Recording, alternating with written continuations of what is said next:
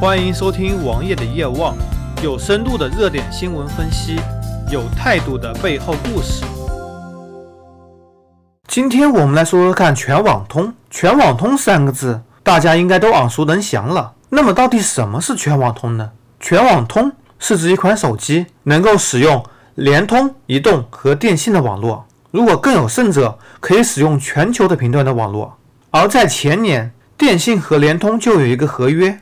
他们共同同意，电信和联通定制的手机必须都支持全网通。而移动呢，由于移动的三 G 和四 G 都是比较独立的标准，虽然 TD-LTE 在联通和电信中也有使用到，但是使用面并没有那么广。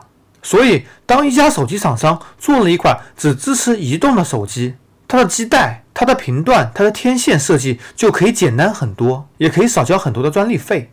而电信由于它的二 G 使用了 CDMA。三 G 使用了 CDMA EX EVDO，它的专利费非常昂贵，它需要拿更多的钱来补贴手机厂商来生产全网通手机。这也是早些年间电信有这么一句话：“一入电信深似海，从此手机不好买。”在过去的很长一段时间内，电信的手机的确非常难买。但是在2015年之后，由于全网通的推出，电信手机变得非常好买了。但是在这个时候，中国移动。它推出政策来补贴手机厂商，让手机厂商来生产非全网通的手机。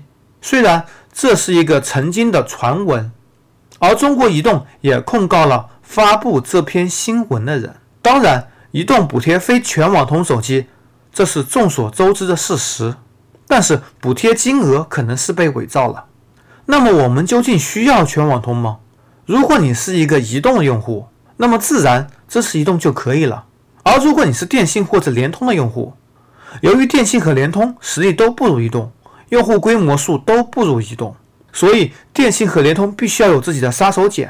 电信通过宽带来捆绑用户，同时申请了八百兆赫兹的频段，而联通申请了九百兆赫兹的频段。在这个频段上，手机信号的传播会更为广泛、更为简单，你可以使用更低的价格来获得更好的用户体验。而本身在今年也有越来越多的手机支持了气模二十三频以上的频段。网友我作为一个忠实的电信用户，觉得这是时代发展的必然趋势。关闭二 G 和三 G，只开通四 G，或者以后只有四 G 和五 G 并存，这必然是个趋势。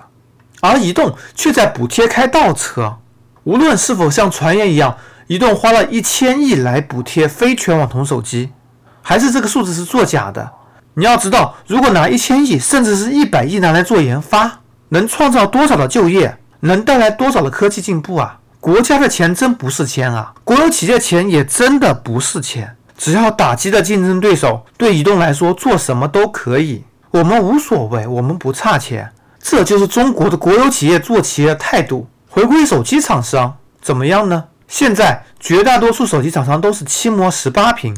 而七模二十一屏、二十三屏才是值得鼓励的，甚至八模三十一屏、三十三屏都将成为未来的趋势。你不但要实现国内的全网通，还要实现全球范围的全网通，这才是真正未来的趋势。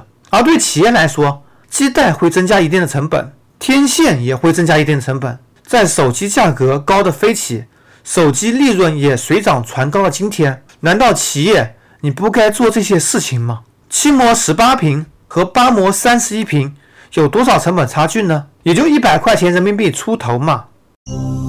搜索同名微信公众号，关注我。